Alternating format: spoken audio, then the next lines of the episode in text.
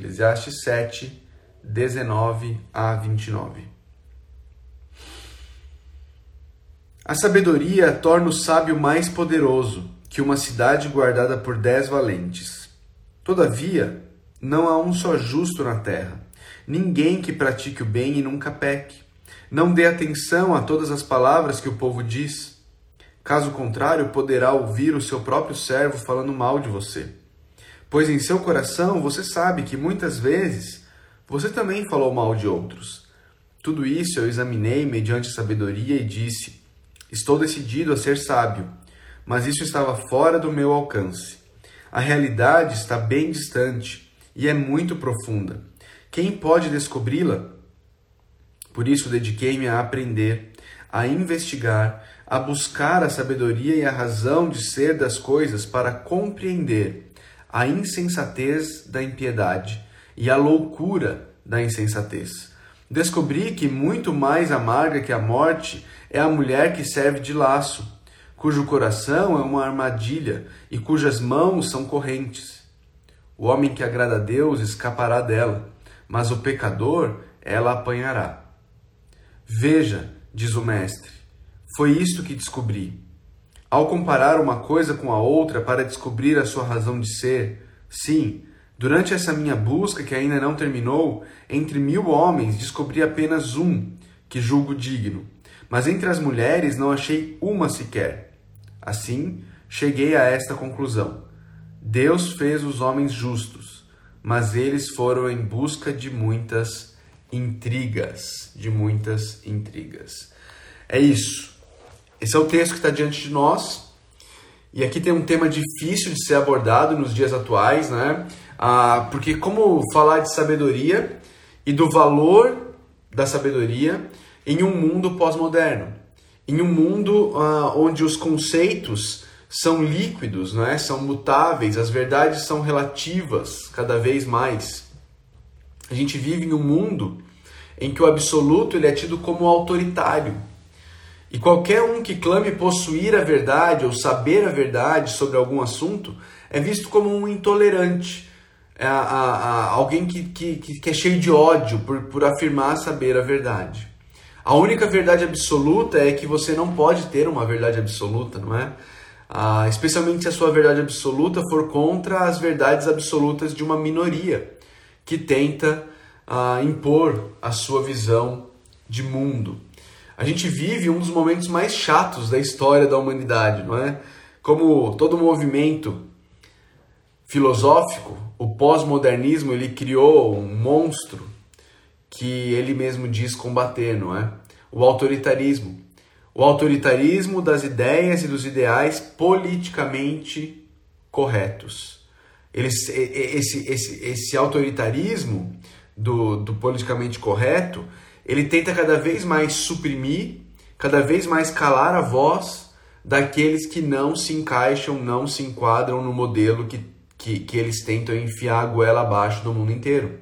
É por isso que, por exemplo, alguns. Semana passada, o Luciano Huck postou no, no Twitter dele falando pro, sobre o ministro da Educação, o reverendo Milton Ribeiro, falando que, que esperava que o ministro da Educação deixasse a fé, as crenças e os ideais dele em casa. O que, que é isso? Ele está querendo suprimir, calar aquilo que o ministro da Educação crê. Por quê? Porque no politicamente correto aquilo lá é opressivo, aquilo lá é inaceitável. Então você oprime essas pessoas para que essas pessoas se calem, para que elas não falem, para que elas não tenham voz na sociedade. O cristianismo ele, ele pode, até, pode até ser aceito se for dentro da sua casa. Mas não traga o seu cristianismo para a praça pública, não é? Não traga. Hoje, se você não afirmar que o Islã é uma religião de paz, não é? Se, que, que todos deveriam ser proibidos de portar armas, ah, que toda forma de amor deva ser não apenas permitida, mas celebrada, se você não afirmar que mulheres de seios de fora, numa marcha chamada Marcha das Vadias, é uma forma de valorização das mulheres, se você não afirmar que nós vivemos em uma cultura ah, de estupro e que os menores que estupram são culpa da sociedade, do meio e não deles mesmos, Se você não afirmar qualquer uma dessas coisas, você merece a pena de morte, você é pior do que o cocô do gorila que mataram para salvar a criança que caiu no fosso dele no zoológico, né? Ah, é nessa sociedade que a gente vive. E é para essa sociedade que a Bíblia continua falando de forma clara, de forma viva, de forma eficaz. E é para nós que vivemos nessa sociedade que o autor de Eclesiastes está dizendo: a sabedoria torna o sábio mais poderoso que uma cidade guardada por dez valentes. Versículo 19. O que o autor de Eclesiastes está valorizando? A sabedoria e nos mostrando quão poderosa ela é, não é? é ele está dizendo que se você for uma pessoa cheia de sabedoria, ah, você estará mais protegido que um país que tenha o maior exército do mundo. Aliás, ontem eu descobri qual é o maior exército do mundo. Alguém que sabe qual é o maior exército do mundo? Ontem eu descobri que o maior exército do mundo, isso não tem nada a ver com a mensagem, é só uma. com a, com a devocional, é só um parêntese. O maior exército do mundo é, é o exército formado pelos caçadores dos Estados Unidos. Os caçadores americanos formam o maior exército do, do mundo em números. Se eles se juntassem, em números eles seriam o maior exército do mundo. Ah, mas, mas quando você lê isso daqui, você pode se perguntar, você pode se perguntar, protegido do quê? Protegido do quê? Volta para o que eu acabei de falar, não é? O autor de Eclesiastes está falando que um homem cheio de sabedoria, o homem, a sabedoria torna o homem sábio mais poderoso que uma cidade guardada por dez valentes. Mas ele vai ser poderoso para se guardar do quê? Daquilo que eu acabei de falar, da sociedade onde nós vivemos. Se você uh, não tiver sabedoria de Deus como as lentes as lentes. Aqui, ó. As lentes, tá? As lentes. As lentes pelas quais você vai enxergar e interpretar o mundo ao seu redor. Se você não tiver isso, não vai demorar muito. Não vai demorar muito. E você vai comprar as ideias e os ideais da sociedade ao seu redor. Talvez você não caia nessa, talvez você não compre as ideias e os ideais da sociedade ao seu redor. Mas se você não tiver a sabedoria de Deus, você será incapaz de ensinar seus filhos a filtrar e interpretar as informações que eles estão recebendo todos os dias, seja na escola, seja dos youtubers, seja nos filmes, seja nas músicas, sejam as ideias e os ideais dessa sociedade que impõe o politicamente correto, que impõe o secularismo, que impõe a ausência de verdades absolutas. Isso está em todo lugar. Seus filhos estão sendo bombardeados com isso o tempo inteiro. E se você não tiver a sabedoria vinda de Deus, você não vai ser capaz de interpretar esse mundo e muito menos de ajudar seus filhos a fazê-lo não é? Por outro lado, querido, se, se a gente tiver a sabedoria de Deus, nós vamos ser capazes de proteger a nós mesmos e a nossa família. Nós vamos ser capazes de termos condições de viver nesse mundo sem nos tornarmos parte desse mundo. Nós vamos ser capazes de filtrar esse ar cultural que todos nós respiramos. Todos nós respiramos o ar da cultura à nossa volta. E nesse ar, vários poluentes são colocados de forma proposital. E eles vão moldando a nossa forma de encarar a vida, a nossa forma de pensar a, a vida. Qual é a solução? Paramos de respirar? Vamos morar reclusos em monastérios? Não. A solução é a sabedoria de Deus que nos treina a sentir o cheiro do secularismo, nos treina a sentir o cheiro do relativismo no ar e a continuarmos respirando neste mundo enquanto nós filtramos com a sabedoria de Deus o ar que nós respiramos. Se por um lado alguns erram pensando que o isolamento é a solução para não sermos influenciados ah, pelo modo de pensar do nosso tempo, por outro lado, Outros erram também inocentemente tolamente, achando que a cultura não influencia em nada as nossas vidas. E que a gente pode consumir a cultura tranquilo, com os nossos cérebros em ponto morto, porque não seremos influenciados. Mas a realidade, queridos, é que a arte e a produção cultural como um todo é um dos meios mais poderosos, são alguns dos meios mais poderosos usados para influenciar o pensamento de uma geração inteira. Olha só, Sócrates, 400 anos antes do nascimento de Jesus, ok? Num discurso dele chamado Apologia, ele escreveu o seguinte: ele escreveu o seguinte: As pessoas mais importantes da sociedade são os poetas pois os poetas tanto refletem quanto, a, quanto ajudam a moldar a opinião popular sobre sabedoria, piedade e outras virtudes. Vou repetir. As pessoas mais importantes da sociedade, da cidade, são os poetas, pois os poetas tanto refletem quanto ajudam a moldar a opinião popular sobre sabedoria, piedade e outras virtudes. Os poetas, queridos, eram os criadores de cultura popular da Grécia Antiga. Hoje, nós podemos dizer que os artistas, aqueles ligados à indústria do entretenimento, da publicidade, os youtubers, são as pessoas mais importantes da sociedade. Por quê? Porque eles tanto refletem, eles tanto mostram o que é a sociedade, ok? Quanto eles ajudam a moldar a opinião popular do que é certo e do que é errado, do que deve ser celebrado, do que deve ser censurado, do que as pessoas precisam e de como elas devem viver. Já se pegou? Graças a Deus eu não assisto novela tem muitos e muitos e muitos e muitos anos. Mas já se pegou assistindo uma novela e falando assim: ah, não é possível que alguém vive assim.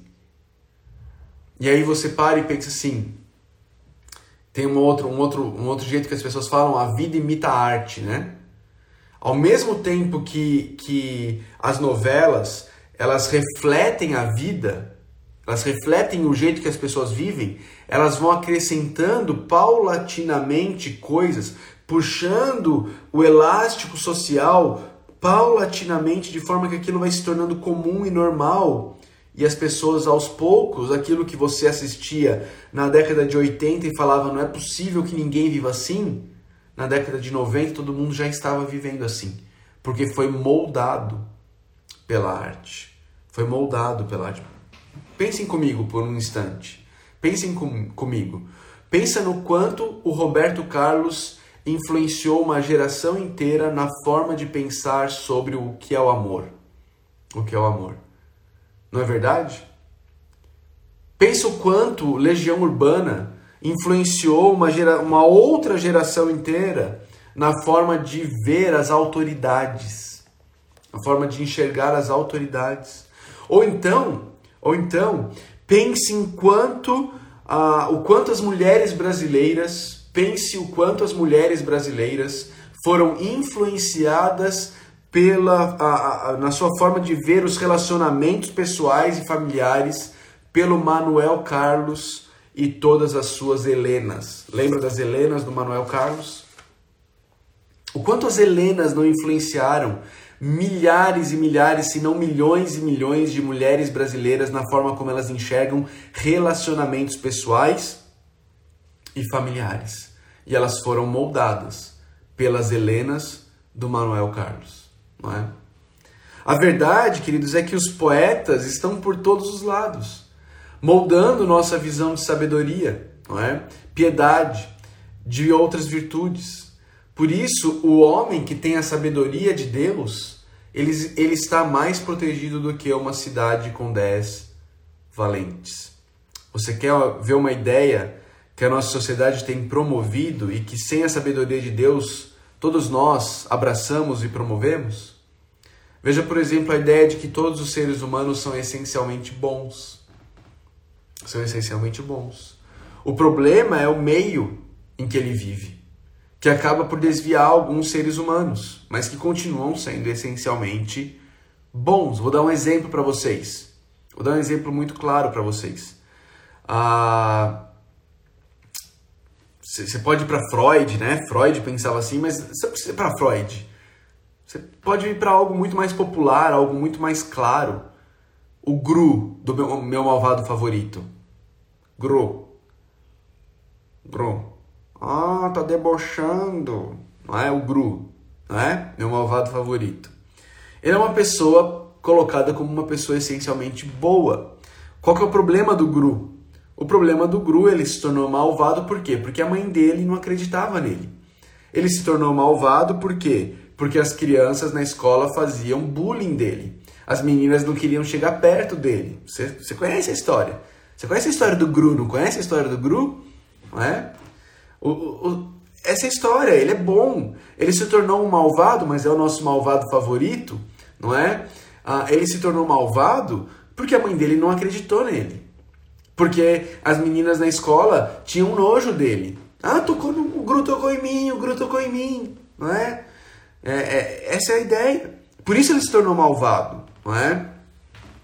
Até o padre Fábio de Mello tem uma música chamada Todo Homem é Bom. Todo homem é bom. Esse, esse é o pensamento dominante, queridos. O ser humano é essencialmente bom. Mas como a sabedoria, como a sabedoria de Deus nos ajuda a filtrar essa ideia? Veja o versículo 20. Veja o versículo 20. Olha aí, alguém, a, a M. Helena Lima falou o Coringa. Eu não assisti o filme do Coringa ainda, mas eu acho que a ideia lá do filme é exatamente essa, né? Mostrar que toda aquela maldade foi fruto de um passado onde ele foi praticamente lançado, jogado a ser essa pessoa que ele é, não é? É isso. Mas como que a, como que a, a Bíblia põe os seus óculos, vai assistir Coringa, põe os seus óculos, não é? Põe os seus óculos para assistir. Como é que a Bíblia nos, nos ajuda a filtrar essa ideia? Versículo 20. Todavia, não há um só justo na terra. Ninguém que pratique o bem e nunca peque. Uma visão completamente diferente da visão apresentada pelo, pelo mundo, não é? Uma visão completamente diferente. Salomão ele está ecoando a visão de que a, que a Bíblia inteira ensina sobre o homem, sobre o ser humano. O ser humano não possui uma natureza boa. O ser humano possui uma natureza caída. E por causa da sua natureza caída, de sua inclinação para o mal, não por causa do ambiente em que ele está inserido, o ser humano comete atos maus, que são frutos da sua natureza má, não do ambiente mal que ele está inserido. Os atos maus dos seres humanos são expressões externas do coração humano que, desde Gênesis 3, é caído e inclinado para o mal. Olha aí, aluna do curso A Vida no Evangelho. Hashtag falidos. Salomão, autor de Eclesiastes, está aqui ah, com a gente dizendo: nós, nós somos falidos. Nós somos falidos. Enquanto a gente não entender isso, enquanto a gente não entender isso, nós não vamos conseguir viver a vida cristã de verdade. Nós estaremos moldados pela cultura ao nosso redor. Ao nosso redor. Não é? Ah, ontem Ontem, uma pessoa que eu não conheço, uma pessoa que viu a propaganda na internet, assinou o curso A Vida no Evangelho e ela assistiu a primeira aula e já pediu para cancelar o curso, porque eu falei que o ser humano é falido e para ela isso é um absurdo, não é? É um absurdo. O que, que é isso? É um cristão, porque senão ela não teria assinado o curso, é um cristão com a visão de mundo moldada pela sociedade ao nosso redor. O homem é essencialmente bom o homem é essencialmente bom. Queridos, você quer, saber, você quer ter a comprovação de que você é um falido, de que o homem ele não é essencialmente bom? Imagine que por um dia, só um dia, todos os seus pensamentos, todos os seus pensamentos seriam transmitidos numa live aqui no Instagram. Todos os seus, só um dia, só um dia um dia, só um dia, todos os seus pensamentos seriam transmitidos numa live aqui no Instagram. E aí? Quem topa? Quem topa? Essa é a realidade, queridos. O mundo não deu certo. A humanidade não é boa, a natureza humana não é boa, a natureza humana é caída e o homem natural é escravo do pecado. Ele não age pela fé. Ele não tem como objetivo das suas ações a glória de Deus. Como então a gente navega nesse mundo? E como esse coração caído dentro de nós, como a gente navega nesse mundo com esse coração caído? Salomão dá algumas dicas práticas de como a sabedoria divina nos livra de problemas neste mundo caído, nesse mundo caído. Olha o verso 21. Não dê atenção a todas as palavras que o povo diz, caso contrário, poderá ouvir o seu próprio servo falando mal de você. A primeira dica da sabedoria de Salomão é: não fique procurando saber o que as pessoas estão falando, muito menos se preocupe com o que as pessoas falam sobre você, porque é bem provável que você acabe ouvindo alguém falando mal de você. A Spurgeon tinha uma frase muito semelhante a essa, esse pensamento de Salomão. Spurgeon dizia que todo pastor devia ter um ouvido surdo e um, e um, e um olho cego um ouvido surdo e um olho cego. Para não se preocupar tanto com o que a igreja, as pessoas da igreja estão falando mal de você, estão falando de você. A gente muitas vezes fica irado, a gente, a gente se sente ofendido, nós ficamos feridos pelo que os outros dizem a nosso respeito, não é? Salomão está nos ensinando a levar menos em conta a maledicência das pessoas que nos cercam. Na verdade, eu e você, nós deveríamos ser menos até curiosos sobre o que as pessoas falam sobre nós. Quando eu estava pensando sobre isso daqui, eu me lembrei daquele filme. Não sei se vocês já assistiram esse filme, do que as mulheres gostam. Lembra desse filme do, com Mel Gibson e Ellen Hunt? Lembra desse filme? Ele de alguma forma ele começa a, a, a conseguir ler, ouvir, ele ouve né, de forma audível a, o pensamento das mulheres, o pensamento das mulheres, não é? O personagem do Mel Gibson passa dessa habilidade. E a princípio ele acha que seria uma ótima ferramenta para ele, não é? Mas acaba se tornando um peso à medida que ele sabe tudo o que as mulheres à volta dele pensam sobre ele. Veja bem, o que o autor de Eclesiastes está nos ensinando aqui, queridos, ele está nos instruindo a termos aquela atitude do tipo. Ele não está nos instruindo a ter aquela atitude do tipo: eu não estou nem aí porque as pessoas pensam a meu respeito, eu faço o que eu quero, eu vivo como eu quero e quem quiser gostar de mim vai ter que gostar de mim como eu sou. Não é isso que Salomão está nos ensinando, tá bom? O nome disso é orgulho, o nome desse pensamento é orgulho. Foi exatamente esse pensamento que levou Adão e Eva a pecarem contra Deus, tá? Não é isso que o autor de Eclesiastes está ensinando.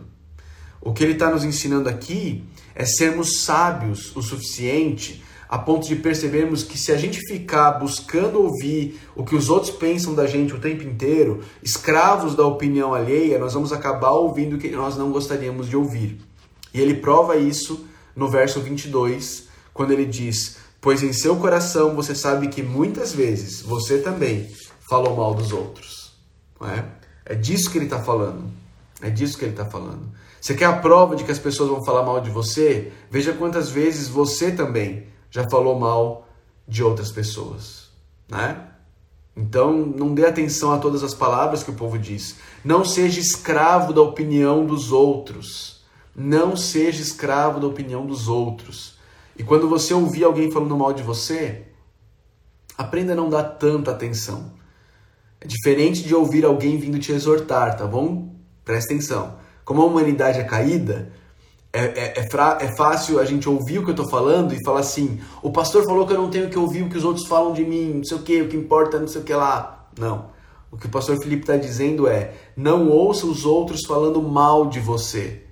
Mas quando alguém vier fazer uma crítica a você, alguém vier te exortar, porque você sabe que a humanidade é caída e você é um pecador, parte do pressuposto que é muito provável que aquela pessoa está certa e você de fato errou e você precisa se arrepender e buscar perdão, tá bom? Então, juízo, hein? Não vai, não vai falar que eu, não, que eu falei coisa que eu não falei, mas não, não seja escravo da opini opinião dos outros, não seja escravo de querer que todo mundo fale bem de você, tá bom?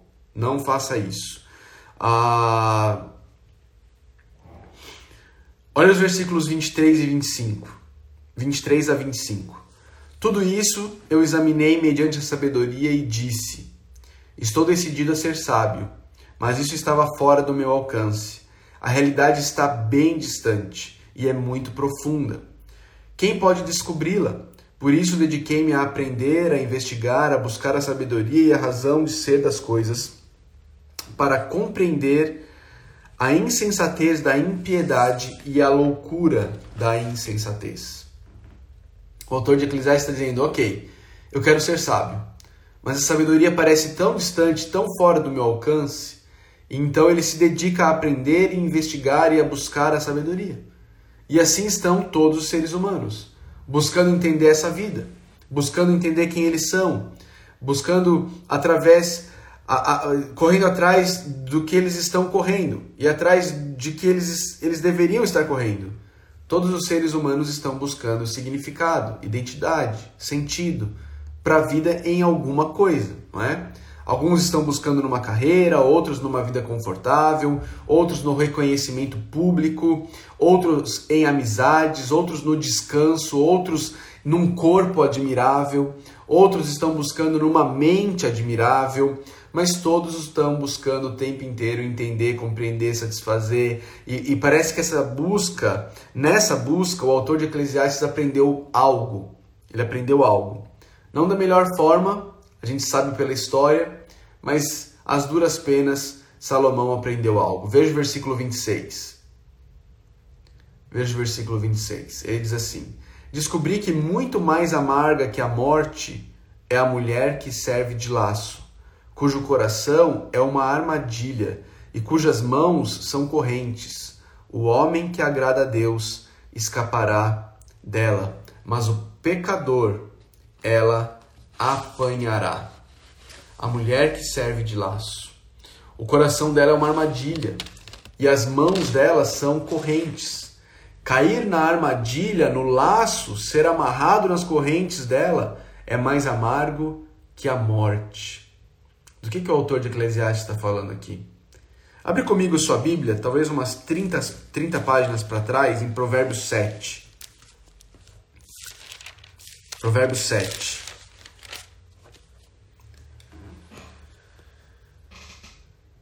Chuta que é laço.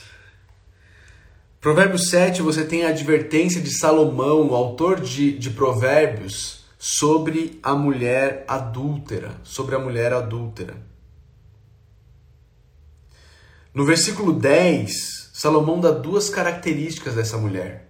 Depois você lê, eu não vou ler Provérbio 7 inteiro, porque senão vai chegar 10 horas e a gente não vai ter terminado aqui a devocional ainda.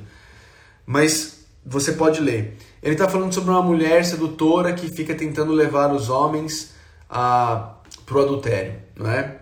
Ah, e ele, no versículo 10 ele dá duas características dessa mulher: uma externa e uma interna. Tá? Ele diz assim no versículo 10: A mulher veio então ao seu encontro, vestida como prostituta, cheia de astúcia no coração.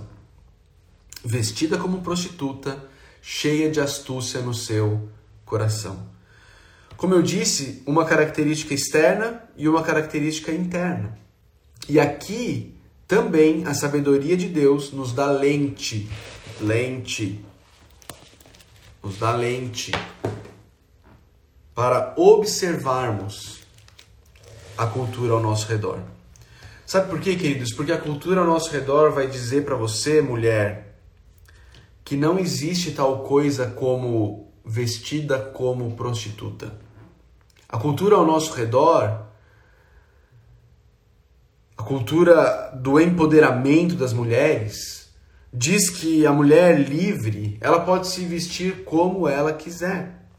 E que não existe roupa de prostituta, que esse negócio de, de, de valorizar uma vestimenta recatada, uma vestimenta moderna, ou, ou modesta, desculpa, no vestir, isso é coisa de gente machista. Isso é coisa de gente sexista. Isso é coisa de misógino. Não é? é isso que a cultura ao nosso redor diz que para a mulher ser livre, ela deve se vestir do jeito que ela quiser. E para ela ser livre de verdade, ela deve, ela deve andar sem camisa. Porque se o homem pode, não é? Se o homem pode, por que, que a mulher não pode? Não é? A sabedoria de Deus nos dá lente para lermos tudo isso.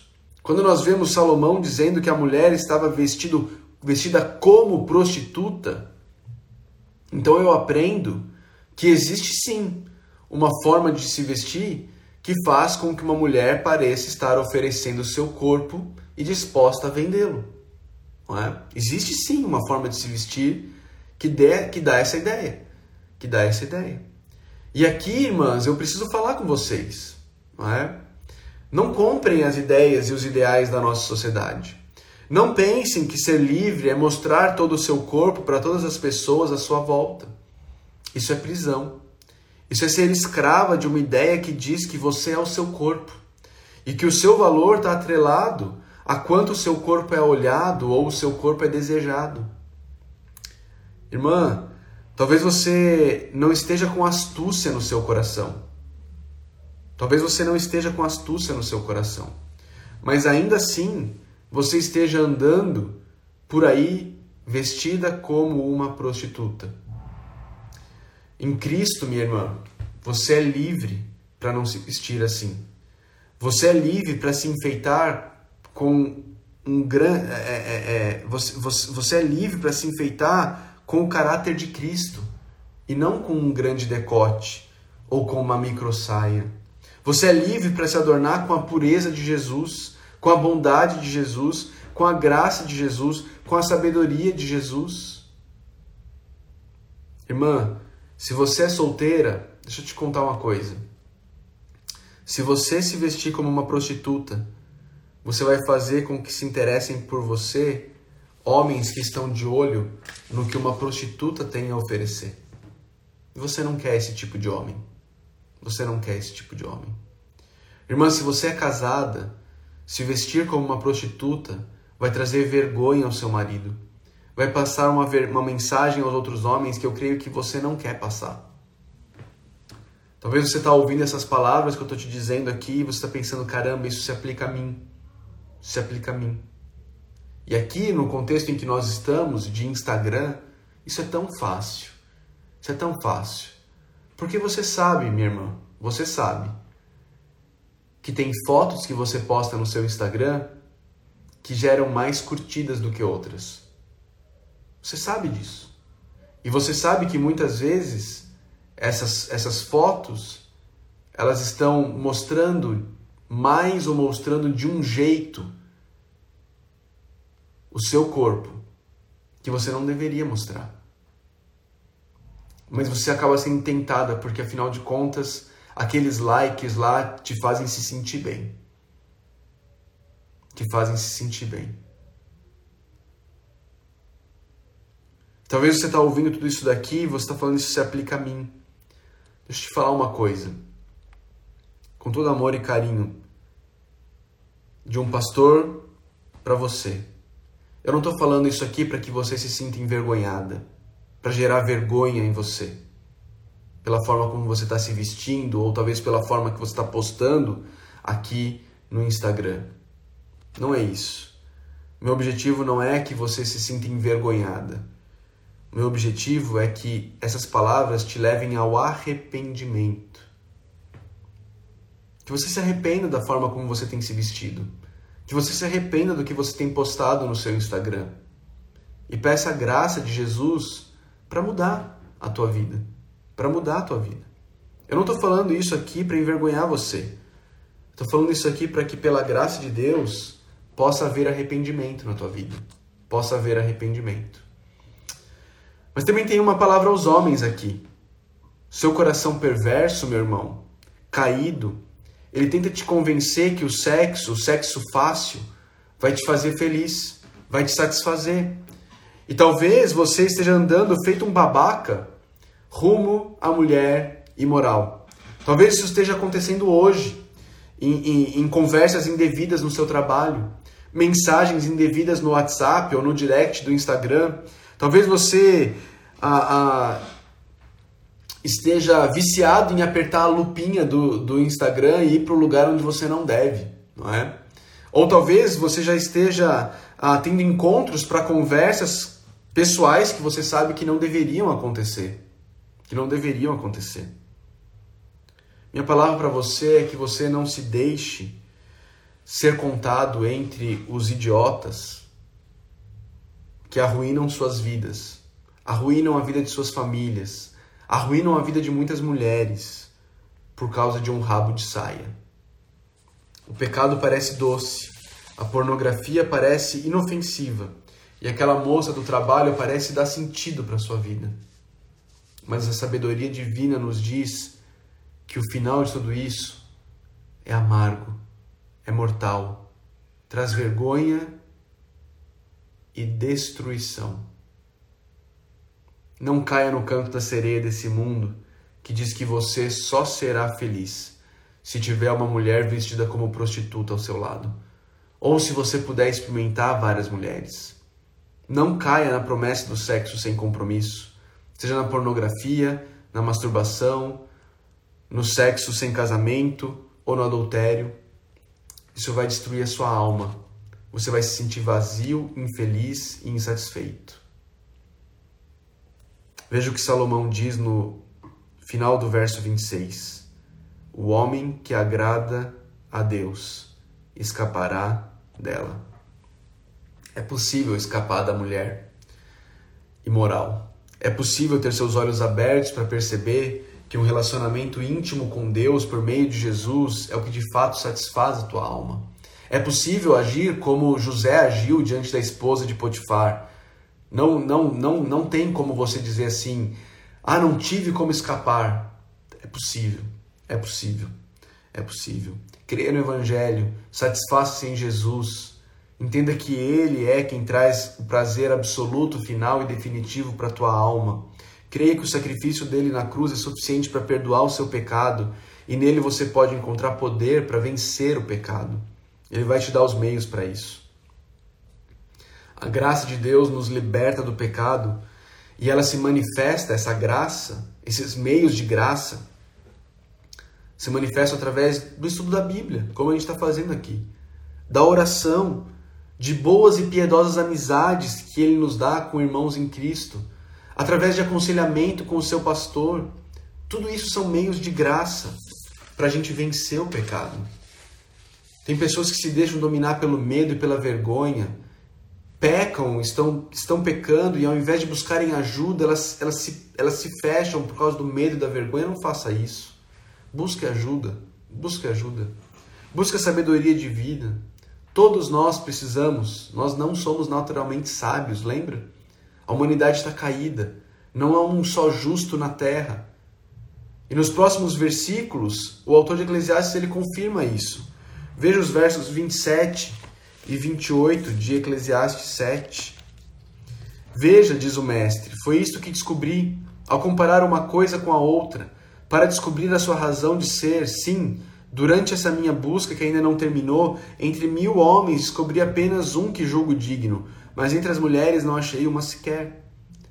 Muita calma, mulheres, muita calma. Não se deixe enganar, não caia na tentação de gritar machista, não é? Não caia nessa tentação. Ah, ele apenas está descrevendo a realidade dele. Salomão conviveu com muitos homens de Deus. Salomão conviveu com Natã, Salomão conviveu com Davi e disse que ele achou apenas um homem digno. E entre mil mulheres ele não achou nenhuma. Mas com que mulheres Salomão conviveu, não é? Com que mulheres Salomão conviveu?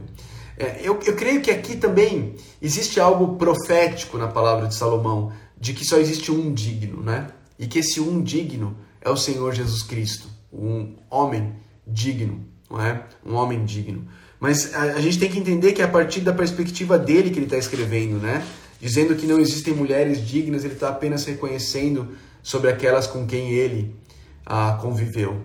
Mas veja a conclusão do capítulo, como Salomão fecha tudo isso. Versículo 29. Cheguei a esta conclusão. Deus fez os homens justos, mas eles foram em busca de muitas intrigas. Salomão termina o capítulo com uma afirmação que iguala tudo. A conclusão é que Deus de fato nos fez bons.